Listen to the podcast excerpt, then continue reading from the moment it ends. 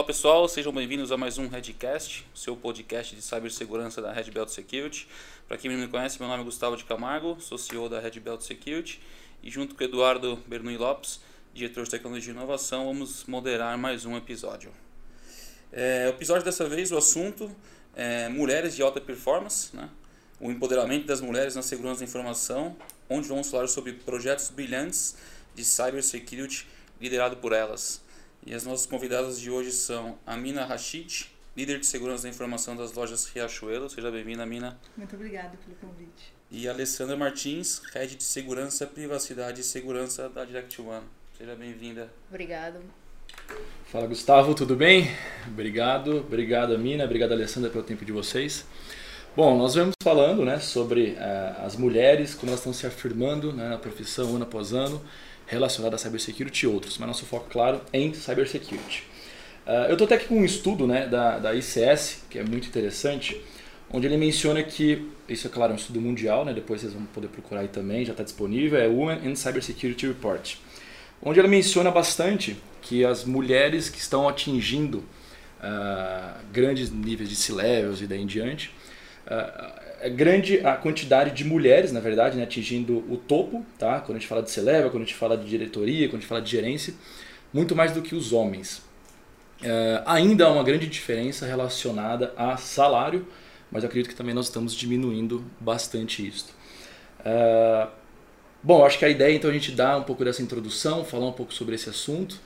E Gu, eu passo a palavra para você agora para a gente já começar essa discussão que vai ser um pouco acalorada. Show de bola, Du. É, a ideia aqui, pessoal, é começar um pouquinho, falando um pouquinho da experiência de vocês, contar um pouquinho da história de vocês rapidamente, os principais desafios aí, né? A gente documentou essa questão do crescimento das mulheres em cibersegurança. A gente, sempre, a gente sabe que tem um vale gigantesco ainda aí, em números entre homens e mulheres na, na, na, no mercado contar um pouquinho da, da, da, experiência de vocês. Acho que abrindo, falando um pouquinho de vocês, para a gente entrar um pouquinho aqui mais pro, pro mundo cyber, no mundo cyber. Você quer começar falando um pouquinho da sua experiência? O que, que você está fazendo hoje lá na Riachuelo? Contar um pouquinho da sua história rapidamente. Legal. Depois a gente passa para a Alessandra contar também um pouquinho da história. Bacana. Bom, eu sempre soube que ia trabalhar na área de TI. Né? Tenho uma, uma veio de casa já isso, muito contato com tecnologia desde sempre. É, não comecei de cara, na, de cara na área de segurança, eu fui primeiro de infraestrutura. É, dentro da infraestrutura eu passei por diversas áreas, então banco de dados, monitoração, middleware, redes, servidores em geral. Essa experiência foi muito bacana porque me deu uma base muito boa para a segurança da informação. Nessas posições dentro de infraestrutura, eu sempre tive uma parceria muito grande com o pessoal de segurança. É, é, tem, tem coisas para serem feitas no ambiente que precisam ser feitas e não são opcionais. Eu sempre tive muito isso na cabeça, muito, muito forte. É, houve um período em que eu era até informante do pessoal da segurança, então quando estavam implementando algum tipo de projeto que eu via bypassando processos de contingência, por exemplo, em, em outras casas, eu ia lá e falava, ó, oh, procura saber do projeto tal, que tem um gap ali, o pessoal não está colocando a contingência no ar junto. E, e, isso foi me preparando, toda essa visão foi me preparando quando eu isso foi passei por indústria, passei por outro varejo e na Riachuelo recebi o desafio de assumir a área de segurança quando ainda fazia parte da governança. E, e, lá a gente começou a desenvolver todo um trabalho de tirar a segurança do zero. Naquela ocasião, ela era reconhecida pela equipe que aprovava ou não os acessos à internet do pessoal. E a gente precisa é aquele, mapa, a área né? de TI, equipe de segurança, é onde atrapalha, né? Onde bloqueia é... tudo, onde impossibilita o acesso. E, e, e, era, e a equipe se posicionava dessa forma. Né? A gente Entendi. tinha algumas pessoas ali que é, eram, tinham bons profissionais, mas tinham um direcionamento muito voltado para a política não deixa, a política não viabiliza, ou não pode colocar isso na política, e a gente começou a trazer um olhar duas coisas que foram muito importantes da minha entrada lá, que foi o direcionamento do alinhamento quando eu recebi esse desafio, foi um, você sabe o que, que acontece na infraestrutura ou no ambiente com as regras que a segurança coloca, então eu preciso que você dê um jeito de fazer isso funcionar. Né? Porque você vai estar lá agora colocando a regra para executar, você tem que saber como pedir o que fazer, se você sabe como executar. E a outra coisa foi começar a colocar um olhar mais cuidadoso em cima do que era a segurança da informação, né? não era só o acesso à internet. É, e, e, que a flexibilidade ela pode existir desde que você tenha um risco muito claro e a empresa, a diretoria tem o direito de, de assumir um risco, desde que isso seja claro, ou ela invista nas, nas soluções de controle, no, em como mitigar esses riscos. É, quando a gente começou a colocar a decisão para a empresa e não mais para a equipe de segurança, isso começou a, a evoluir bastante. Evoluir. Legal. Bom, Mina, deixa eu fazer uma perguntinha só antes de passar para a Alessandra. Você comentou que você veio da área técnica, passou por, diversas, por diversos momentos. Você acha que isso pode ser considerado um diferencial para a sua carreira ter, ter, ter vindo, enfim, você, falou, eu, eu estudei carreira, eu vim da, da tecnologia, né? Isso. A gente estava conversando até um pouquinho, um pouquinho antes, você falou muitas pessoas lá do nosso time, então pessoas que eles fazem, vêm de outras especializações e acabaram caindo em segurança. Uhum. Você acha que começar em tecnologia é algo que impulsiona a chegar lá no, no nas nas altas cadeiras de cibersegurança? Eu, eu acredito que sim. Para mim ajudou muito é, entender o que vai acontecer com aquilo que a gente está definindo e desenhando, sair um pouco do pedestal, sabe, do, e do acadêmico e do by the book e saber o que, que vai acontecer com aquela definição. É, aproxima do time que executa e, e faz o resultado vir mais rápido. Legal. A gente vai jogar algumas coisas técnicas para você contar um pouquinho dessa história para a gente dar mais um pouquinho para frente. Alessandra, conta pra gente um pouquinho rápido da sua história, o pessoal que tá ouvindo a gente conhecer você. Bom, eu, assim como ela, eu também vim da área de infra, mas eu brinco que, assim, é, eu sou meio que um, um, caso à parte, né? A minha mãe falou assim, com 18 anos eu disse pra ela que eu queria ser. Aí ela falou assim, você tem certeza? Eu falei, tenho. Ela, como é que, mas como é que você vai chegar lá? Eu falei, não sei, mas eu já comecei. Ela, como assim? Eu falei, comprei uns livros e comecei a estudar. Eu comprei vários livros na época de rede, rede TCP e tal. E aí comecei a fazer os cursos de hardware, de CCNA da Cisco, né? Ficava encantada com aqueles equipamentos e eu comecei na área de infra. Só que eu caí no meu primeiro emprego é assim. Eu era o CPD, naquela época também chamava CPD, né? Então, o CPD era eu né? Então, assim, eu fazia toda a parte desde cotar com o cliente, cotar, fazer cotação, fazer inventário de ativo, a planilha zona lá, né, para controlar software, para controlar hardware, para controlar manutenção, para cotar com fornecedor, treinamento de usuário, help desk e, e ainda tomava conta do servidor. A minha sorte é que, tipo, vinha de Salvador, a empresa não era aqui, era Manaus, e daí eu tomava conta lá do que mandava. Mandava as peças, eu colocava, configurava, vinha um manualzinho. E aí foi engraçado, porque é, para mim, assim, a infra ela sempre andou muito junto com segurança. Porque eu tinha que configurar a regra de firewall, é, o que, que era segurança naquela época? Antivírus, a regra que se botava na GPO lá do AD e você Fire, ter, acabou, é, né? É, aí o Fire, o, o, o Active Directory lá dentro do Windows Server, e aí uma GPO para limitar isso, limitar aquilo, os grupos de usuário com acesso, um pré-RBAC aí, não era tão evoluído como é hoje, né? E, e o antivírus nas máquinas era isso. Ah, sim, tinha o backup, né? A fita DAT lá, aquela fita lá legal tal. Quando precisava não funcionava. Tá ok, então, backup tá ok. É, o backup tá sensacional. Até que um dia deu um ruim, né? E aí foram atrás da fita e aí descobriram que o backup estava dando pau. Só que eu é, era uma empresa que eu trabalhava que as filiais. Manaus era uma filial só, a sede não era lá. E aí foi engraçado, porque a única que não deu pau foi a nossa. Porque eu tinha alterado a configuração do backup. Porque eu percebi. Não, porque eu, eu comecei a ler, né? Eu sempre fui de estar tá fuçando as coisas. E aí veio um script, eu só executei e botei o backup. Só que eu comecei a ler o log do script, sem entender muita coisa, mas eu via que dava um erro. Eu via que dava um erro. Aí eu criei um, um processo paralelo. Falei, peraí, eu vou mandar criar um do meu jeito, né? Vou botar isso aqui, botar isso aqui, botar isso aqui. Aí executava o padrão da empresa e eu comecei a rodar em paralelo meu. Quando acabava, executava, esquedulava para começar o outro backup. E aí esse outro, eu ia ler o log, tava diferente, tava tudo certinho.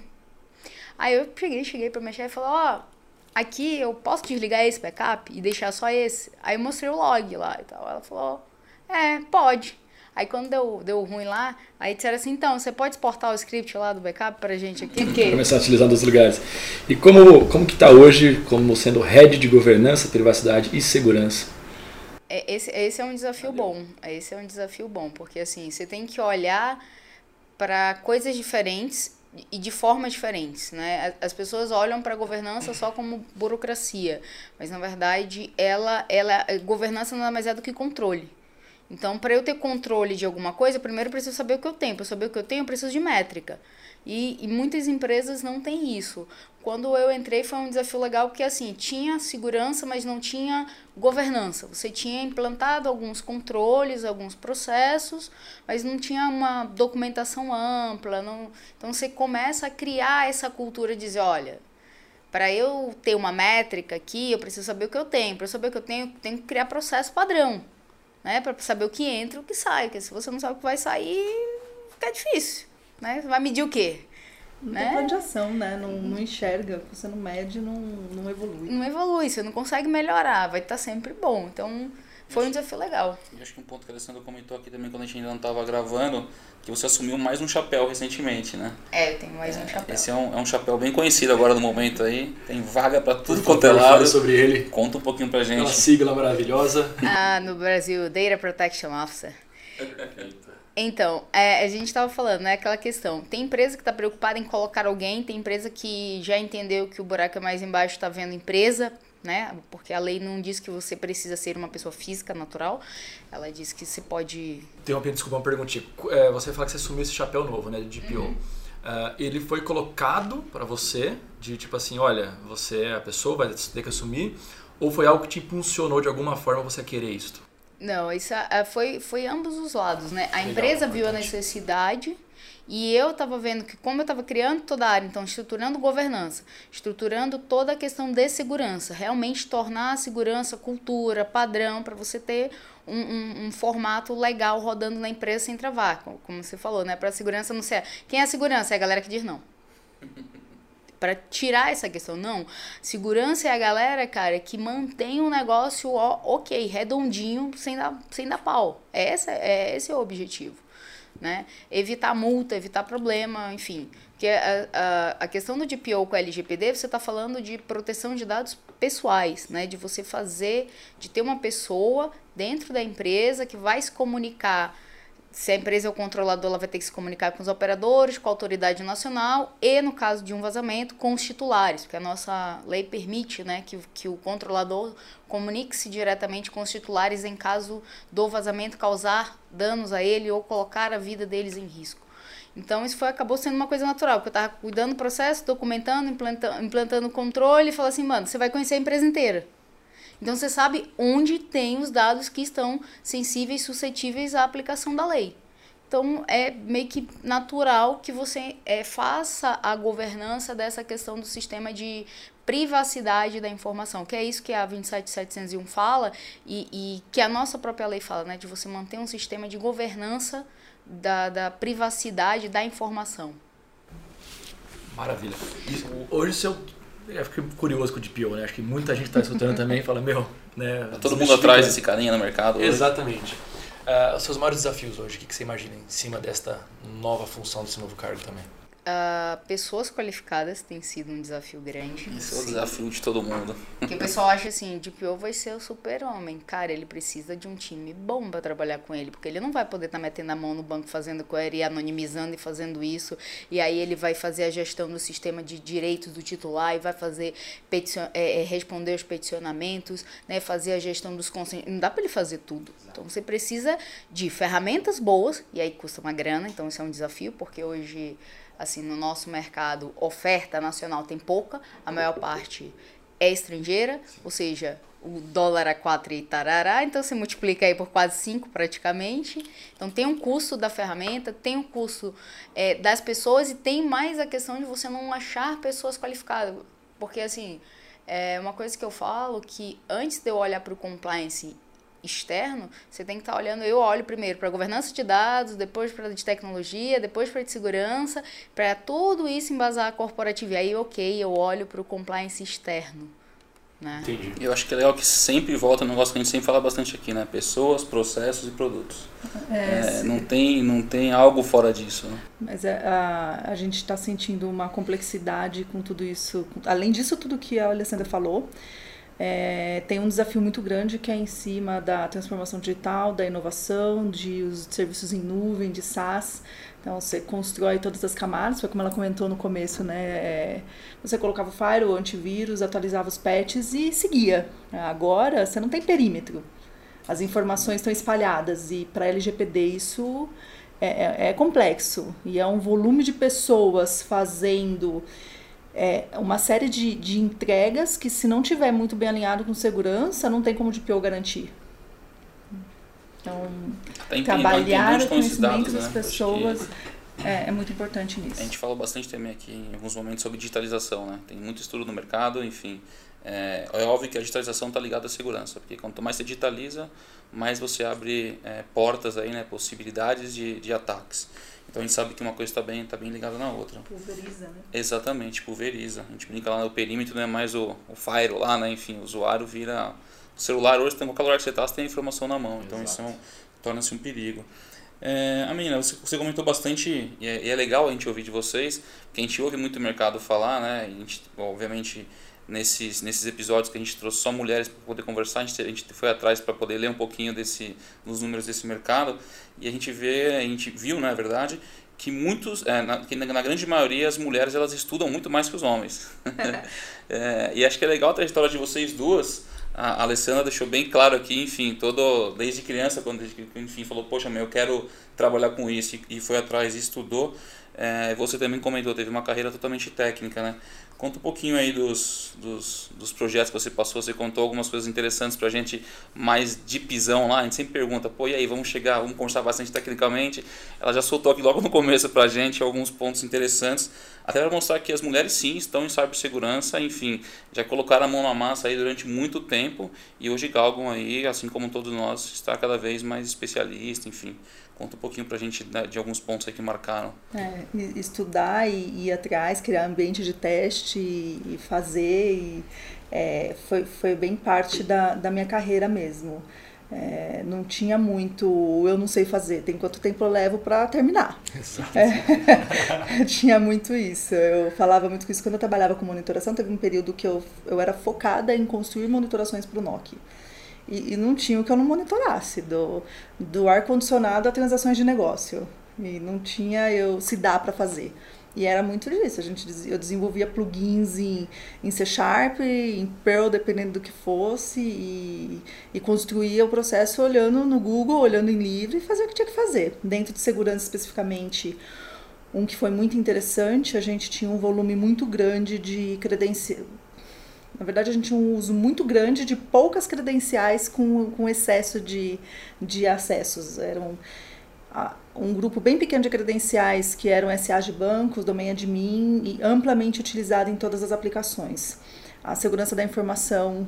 É... Quando acende alguma coisa ali, travava várias aplicações diferentes. E se fosse gente... exposto, era tudo junto. Também deu acesso a tudo, você teria. Exatamente. A gente... O Segregate of Duties não existia. okay. E aí a gente. E, e, ok, era uma série de aplicações legadas, elas nasceram antes de existir uma arquitetura de sistemas, uma segurança. E, e não, não, vamos discutir como é que chegou nisso, vamos arrumar. Arrumar, exatamente, é, não vamos achar E aí a gente fez uma ação de organizar e gerenciar nós alteramos 18 mil linhas de código. Começou Caramba. primeiro por definir qual ia ser o padrão de conexão em banco de dados, o que poderia conectar em banco de dados, porque já existia naquela ocasião uma camada de integração, então você não vai falar banco com banco, vai usar a camada de integração, mas não vai ser mais com usuário genérico, não vai ser com hardcode, não vai ser com senha exposta no código, nem no arquivo de configuração.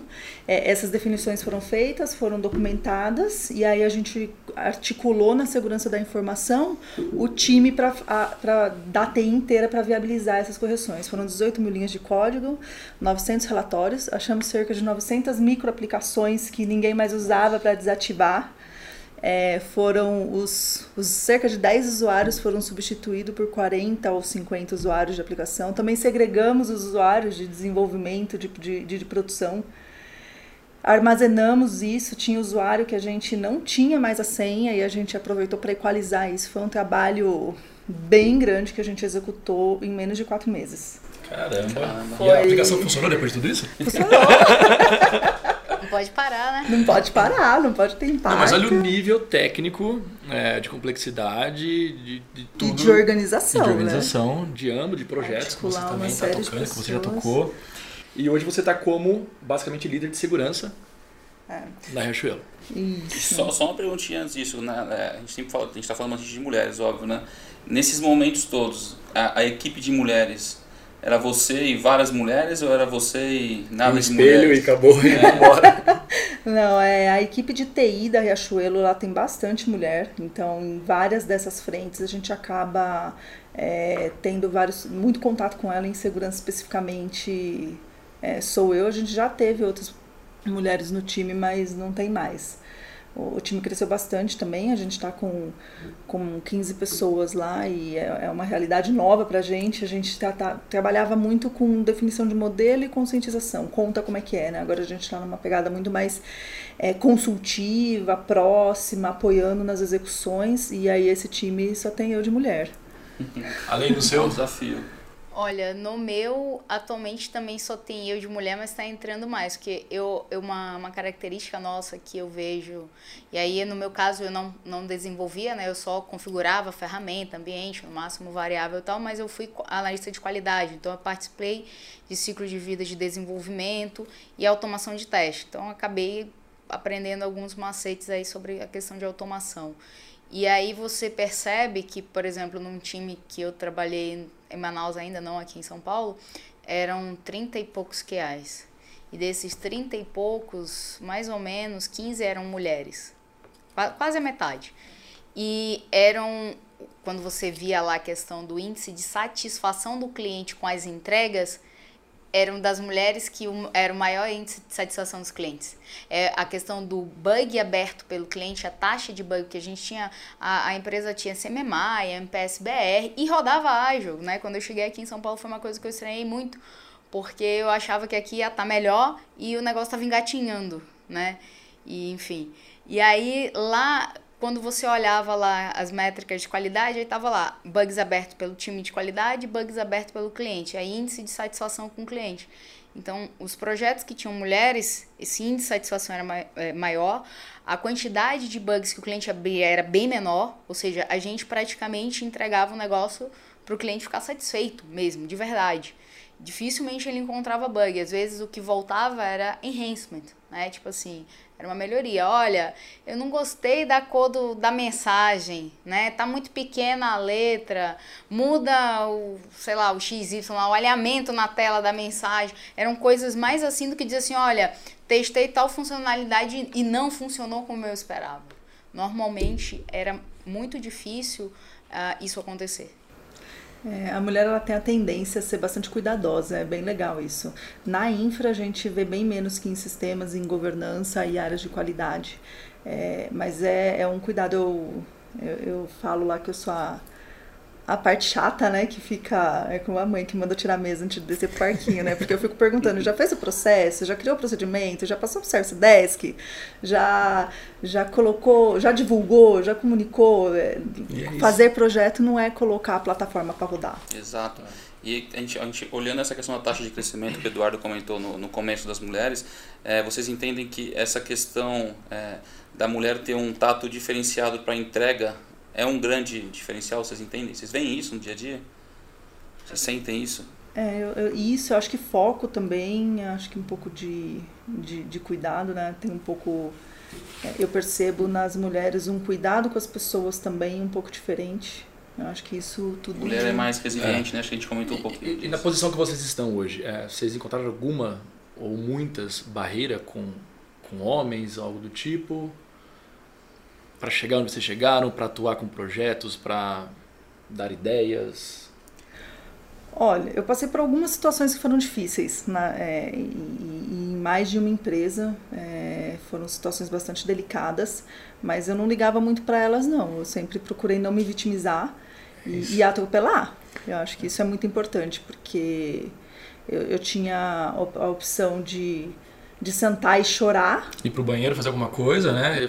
Outras mulheres falaram também isso aqui, aqui né? De ter essa, essa às vezes... Eu tinha duas escolhas, literalmente. É, não chorar na frente de ninguém, né? Ir pro meu canto e, e de alguma forma extrapolar essa energia que eu estava sentindo.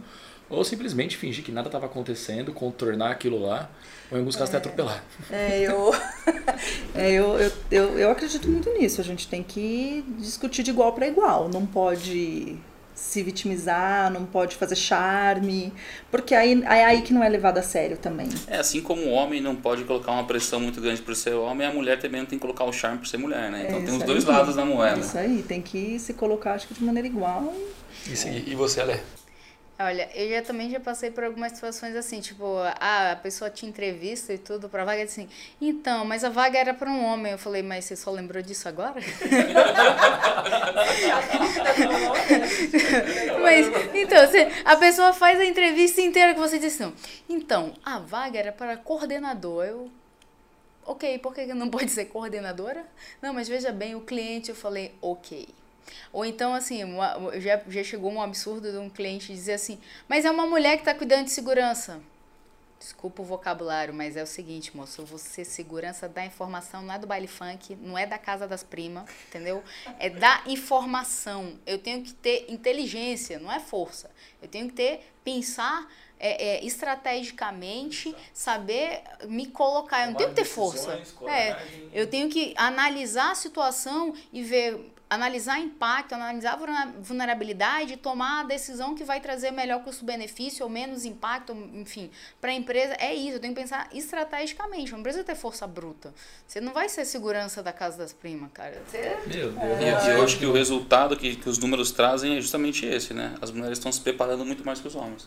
Então os homens estão ouvindo a gente aí, meu, vamos preparar também. Não, naquele estudo aqui, desculpa, naquele estudo também menciona que o nível de certificações que estão sendo é, tiradas por mulheres, ganhos em diante, é, aí sim é um dos maiores números do relatório, né? Que tá falando aí de quase o dobro. Mas esses, os exemplos que ela citou também são, são muito focados em na dúvida se conhece, né? E o resultado das certificações, ela, ela mostra isso e você consegue atravessar isso. Eu passei algumas situações que beiravam a falta de respeito por ser mulher, né? Era... é, tive gerente, por exemplo, que mandou fazer troca-troca com fornecedor. Cara, o que quer dizer isso? Né? Você, não, você tem que aprender a negociar. Eu falo, cara, Fala, você faz? Você faz. É, exatamente, É. você faz. Quer ir por mim lá? É, Porque você tá então, acostumado já?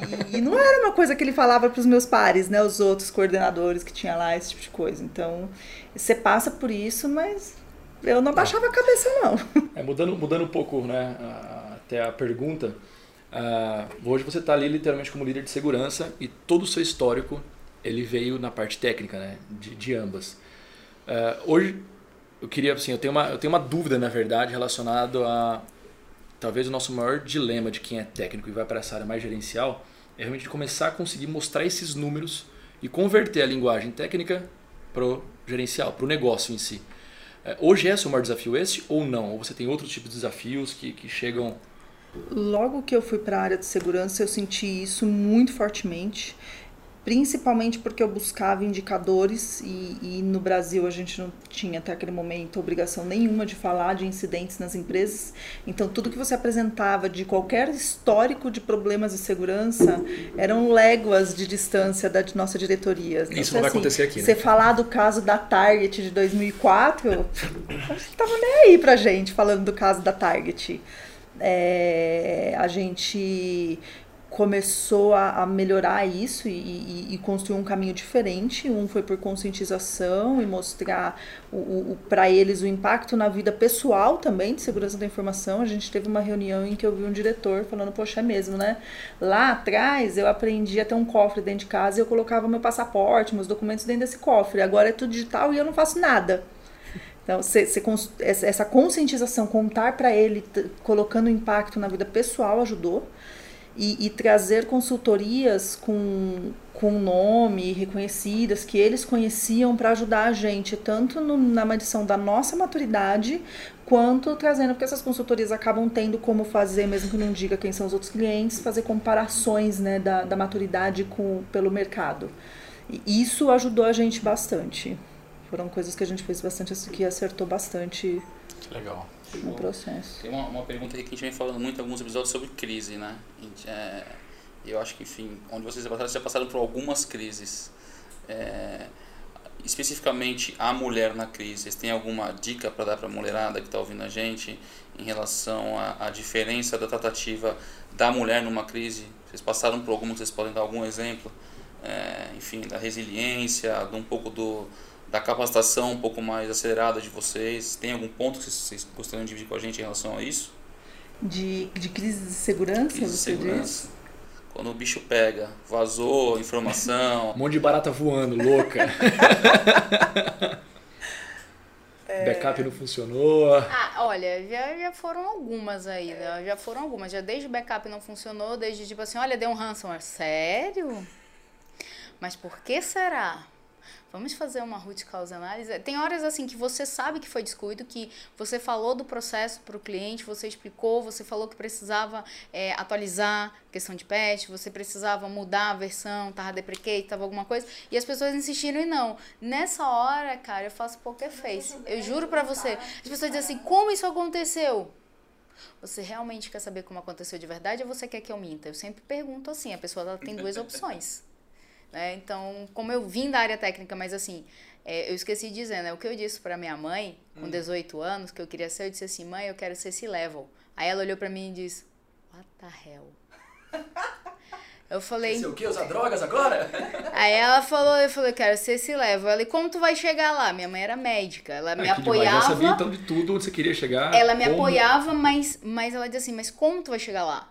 Aí eu falei, não vai ser com o seu QI. Porque foi uma coisa que eu abri mão, foi um dos motivos até que eu saí de Manaus. Porque assim, era muito fácil conseguir as coisais porque eu era filha da doutora. Eu falei, não, Entendi, não vai ser indicação nem nada, você quer começar do pela zero. competência.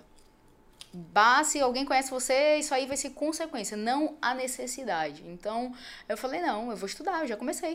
Eu vou estudar. Então, assim, essa questão de olhar para números, de estudar, inclusive antes de eu terminar a faculdade, eu já tinha escolhido a minha primeira especialização, que foi em governança de TI. Né? E aí foi quando eu aprendi a questão de olhar é, menos para o técnico e mais pro, pro ROI, que eu aprendi a história do ROI. O que é ROI? Return of Investment. Ah, isso que interessa pro cara de negócio abrir a mão. Então, é essa historinha que eu tenho que aprender a contar para ele, é esse alinhamento que eu preciso fazer para ele entender que daqui para frente a tecnologia não é uma área dentro da empresa dele, por mais que o core business deles não seja tecnologia.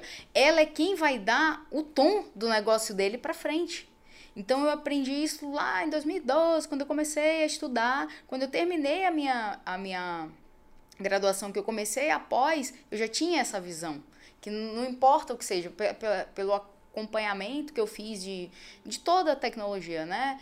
Eu comecei com 486 e, enfim, hoje tem, a gente está no I, I, no- nona geração e, e vendo aí a questão da, da, da computação quântica lá e tal. Então, assim, eu acompanhei tudo isso. E eu falei, bom, para eu chegar onde eu quero, eu não posso estar olhando só tecnicamente. Tem que falar um negócio. Eu tenho que falar do negócio, eu tenho que entender do negócio para entender a dor do negócio e dizer assim, peraí, para isso, tal tecnologia faz sentido, tal tecnologia não faz sentido. Ah, blockchain, IoT, machine learning, deep learning, cloud. Então assim, para mim a questão da cloud hoje, ela é muito transparente, porque eu comecei, eu acompanhei tudo em relação a isso. Então hoje é uma coisa que quando eu falo de transformação digital, eu até questionei o pessoal de banco. A pessoa diz assim: "Não, estamos fazendo transformação digital". Eu falei: "Peraí, só porque você lançou um app e deixou um site moderninho, você acha que você fez transformação digital na sua empresa? Sério?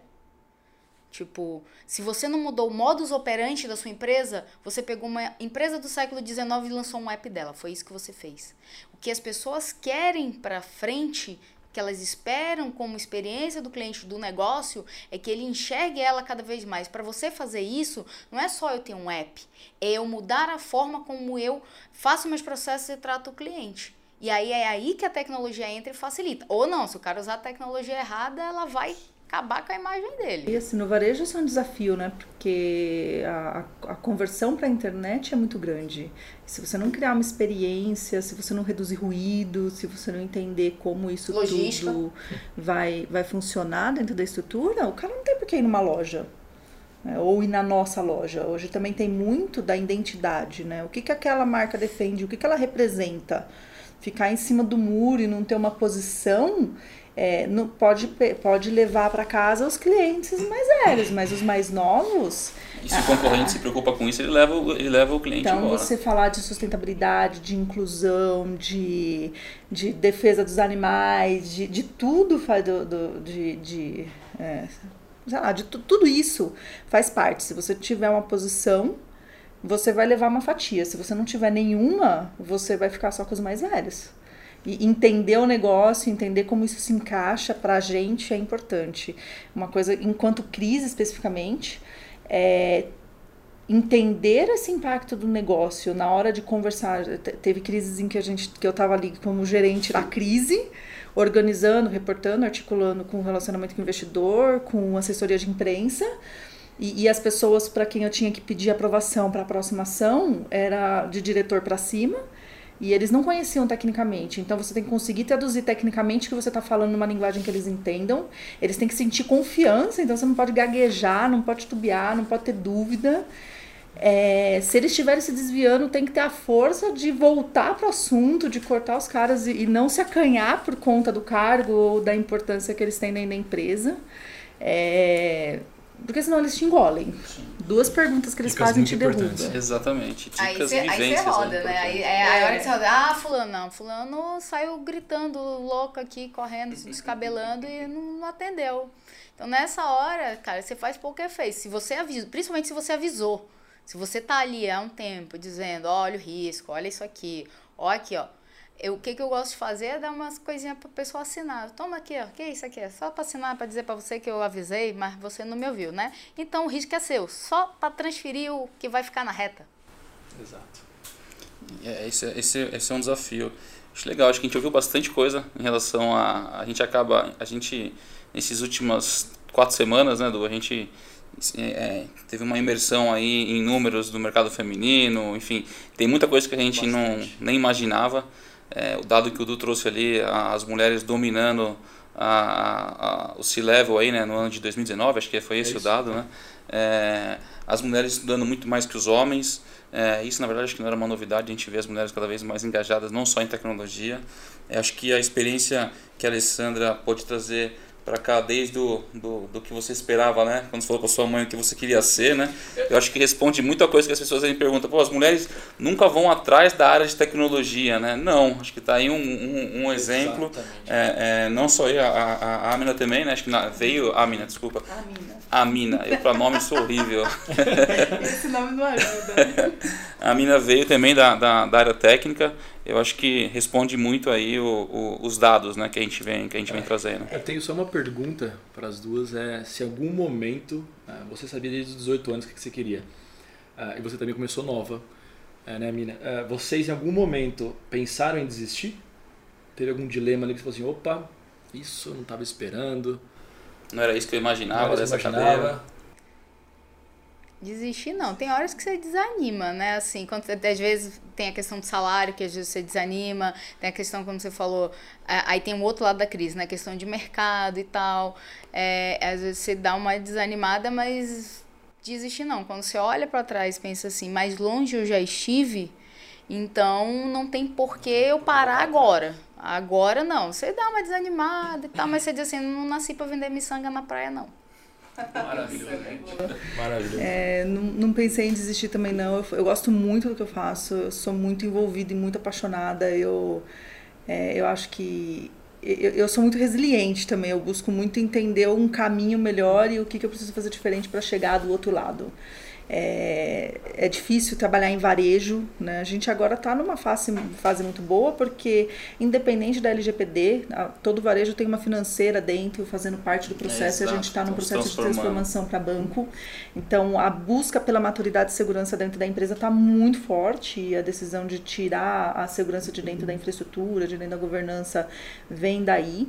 É, eu acho que, assim como ela, que sabia que queria ser esse level, saber onde você quer chegar é muito importante.